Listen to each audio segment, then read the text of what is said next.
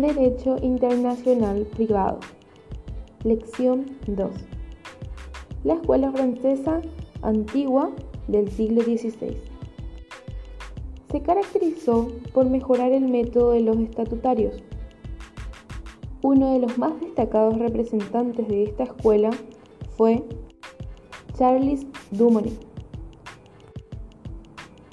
que representó al racionalismo y descubrió el principio de la autonomía de la voluntad de las partes que se aplica en los contratos internacionales.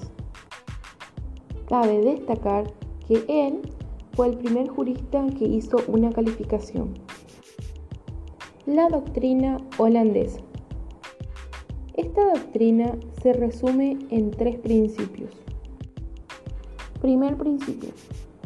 Establecía que las leyes de cada Estado reinaban en los límites del Estado y regían sobre sus súbditos, pero más allá no tenía fuerza alguna.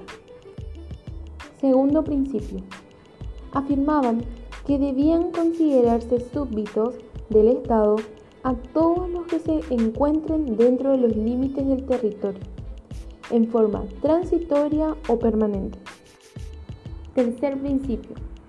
Proponían que los jefes de Estado cuando por cortesía aplicaban en sus territorios las leyes de otro Estado, los efectos debían conservarse en otros estados, si eso no afectaba los derechos de los súbditos de esos lugares.